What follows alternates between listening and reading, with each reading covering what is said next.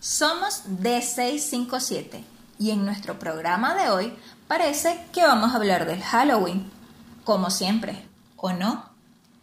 En realidad, Halloween coincide con una fecha muy importante para nosotros. Es también el Día de la Reforma Protestante. Así que comencemos. Con ustedes estaremos sus servidores Daniel y Sara. Sí, aquí estoy.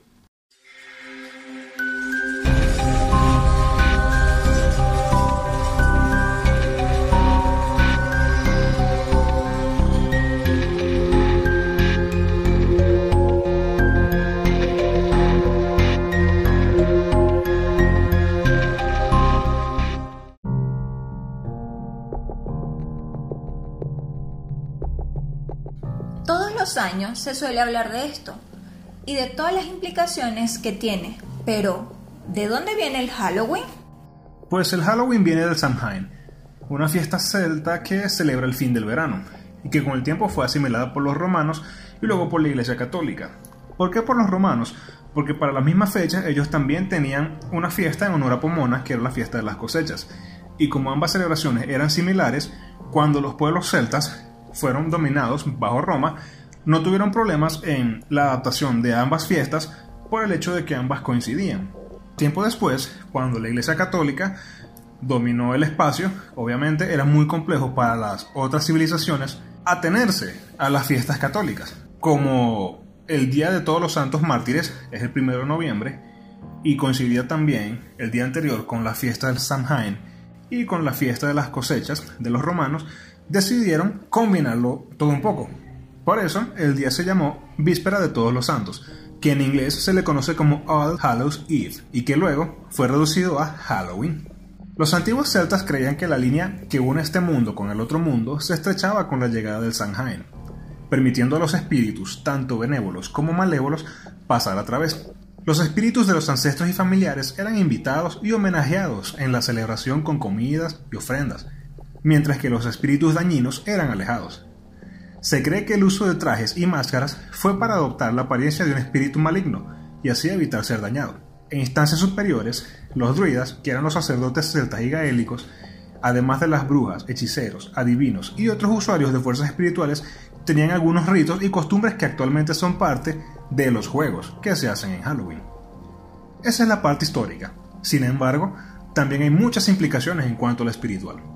Esta fecha también e- es usada para malos propósitos en cuanto a lo espiritual. Hay mucho movimiento en cuanto al ocultismo y la brujería, por las implicaciones que tenía el Samhain para los celtas en cuanto a los espíritus y su paso por nuestro mundo ese día. Se ha convertido en un día sagrado para el ocultismo, algunos satanistas que se han librado de esas sectas afirman que el día de Halloween es el más importante para ellos. Es para ellos el equivalente a nuestra Navidad. Según el testimonio de estos ex satanistas, durante el Halloween se practican muchos rituales, conjuros y hechizos, debido a que este día les confiere mucho poder e influencia para sus actos.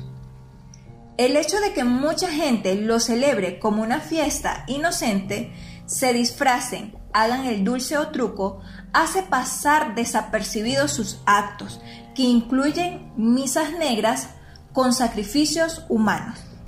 Sin embargo, a pesar de la importancia cultural de este día, tanto para los creyentes, no creyentes y ocultistas, existe otro evento importante que se conmemora este día. El 31 de octubre se celebra el día que Martín Lutero, un monje agustino y posteriormente teólogo, clavó un documento en la puerta de la iglesia del palacio en Wittenberg, Alemania. Todo comenzó con la predicación del sacerdote que revisó la doctrina de la Iglesia Católica según el criterio de su conformidad a las Sagradas Escrituras. En particular, rechazó la teología sacramental católica, que, según Lutero, permitía y justificaba prácticas como la venta de indulgencias, consideradas un secuestro del Evangelio, el cual debía ser predicado libremente y no vendido, además de muchas otras prácticas que a la luz de la Biblia estaban fuera de todo fundamento según la palabra de Dios. A ver, Sara, cuéntanos más. ¿Qué fue lo que originó la reforma? Para Lutero, las indulgencias eran una estafa y un engaño a los creyentes con respecto a la salvación de sus almas, tanto la de ellos como la de sus familiares. En 1517, Lutero clavó en la puerta de la iglesia de Wittenberg sus 95 tesis, en la que atacaba las indulgencias y esbozaba lo que sería su doctrina sobre la salvación solo por la fe. Este documento es conocido como las 95 tesis de Wittenberg. Es en este momento que se considera como el inicio de la Reforma Protestante. Las 95 tesis se difundieron rápidamente por toda Alemania gracias a la imprenta recién creada por Gutenberg y Lutero se convirtió en un héroe para todos los que deseaban una reforma de la Iglesia Católica. En algunos lugares hasta se iniciaron asaltos a edificios y propiedades de la Iglesia Católica. Por sus 95 tesis, Lutero se había convertido en el símbolo de la rebelión de Alemania contra lo que ellos consideraban prepotencia de la Iglesia Católica.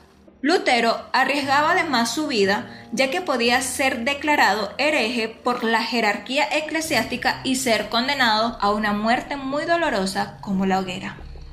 En la dieta de Worms, una reunión en la que se presentó Carlos V, en ese momento, recién coronado emperador del Sacro Imperio Romano Germánico, junto con todas las autoridades del imperio. Se invitó a Lutero a explicar su posición y argumentos hacia la Iglesia Católica, aunque todos le advertían que sería una trampa, él fue y expuso sus argumentos. Sin embargo, Carlos V no quedó convencido e hizo una declaración de fidelidad hacia la Iglesia Católica. Pero, ¿qué problemas representaba lo expuesto por Lutero? La reforma propuesta por Lutero despertó la división religiosa, debido a que hacía un llamado a la nobleza alemana formar una iglesia propiamente alemana sin la autoridad absoluta del Papa. Estipuló también que de acuerdo a la Biblia, todos los cristianos eran sacerdotes sin necesidad de ninguna ordenación especial. Finalmente negaba la jurisdicción suprema del Papa sobre la cristiandad universal. Lutero criticaba también los sacramentos de la Iglesia Católica, debido a que no tenía un fundamento bíblico y afirmaba también que los poderes civiles debían tener plena autoridad política sobre la Iglesia Católica no que ésta fuera la que ejerciera autoridad sobre el poder civil y la política, como venía ocurriendo desde hace varios siglos atrás. Estas declaraciones suponían una auténtica amenaza para el catolicismo, más allá de la doctrina misma. Lutero expuso bíblicamente la realidad de la Iglesia Católica en su tiempo. Finalmente, el Papa León X declaró a Lutero un hereje y lo excomulgó de la Iglesia Católica. A pesar de todo, Martín tenía el apoyo del pueblo, que era algo que los nobles no pasaron por alto y además lo veían como una oportunidad para conseguir una necesaria autonomía en su región. Pero entonces, ¿cómo es que terminó el asunto? Bueno, ahí está el detalle. El asunto no terminó ahí. Los problemas no hacían más que comenzar. El emperador Carlos V condenó al exilio a Lutero, pero fue escondido por el príncipe Federico el Sabio en su castillo de Wartburg. Durante ese tiempo Lutero se dedicó a traducir la Biblia al alemán, aunque fuera sus partidarios generaron disturbios debido a la radical interpretación de su doctrina. Lutero no aprobaba los actos de estos radicales, sin embargo se había generado una pequeña guerra civil debido a esto. Se sucedieron muchas divisiones que generaron múltiples conflictos en todo el territorio alemán. El emperador sometió a nobles y príncipes destruyendo sus ejércitos en el proceso, no tanto por la división religiosa, sino como castigo por rebelarse contra él. La destrucción de la Liga de Esmalcalda, la Confesión de Augsburg y el Concilio de Trento terminaron dividiendo Europa en un nuevo cisma. Básicamente, existían solamente dos religiones reinantes en Europa, la Iglesia Católica y la recientemente generada corriente protestante. Tras ese extenso periodo de conflictos entre protestantes y católicos, que abarcó desde 1517 hasta 1555, con sus altibajos se consiguió la llamada Paz de Augsburg, en la que Carlos V se vio obligado a aceptar las condiciones de los nobles rebeldes. Así, el deseo de centralizar el imperio y mantener la unidad religiosa se esfumó.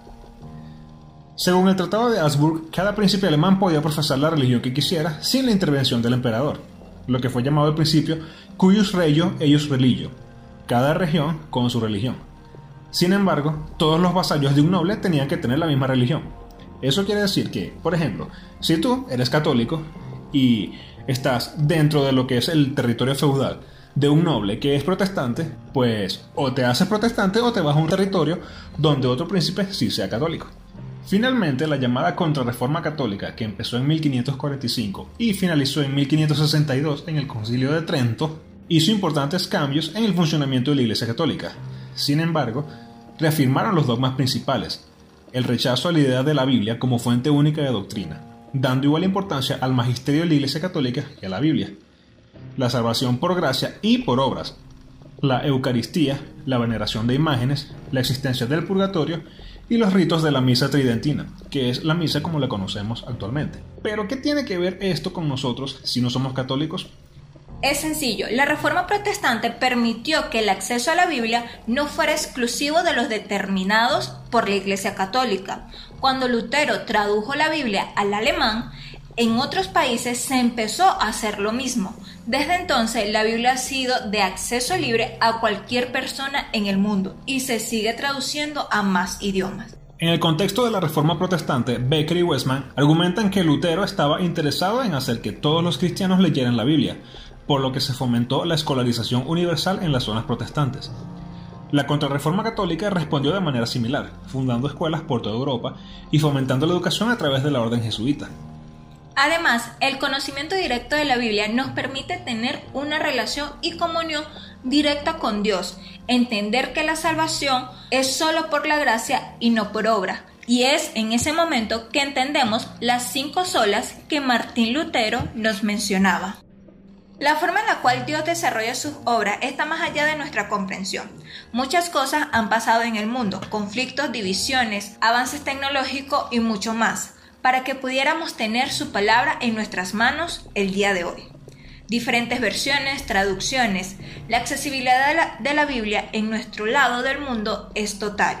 No es algo que sucede en otros lugares del mundo, donde por ejemplo, si nos fijamos en el Islam, el Corán solo puede ser interpretado por los maestros del Corán. Otro caso también, aunque los judíos tienen acceso a la Biblia y tienen acceso a la Torah y a la Tanakh y a sus libros sagrados, la, la interpretación de los sacerdotes es muy importante también.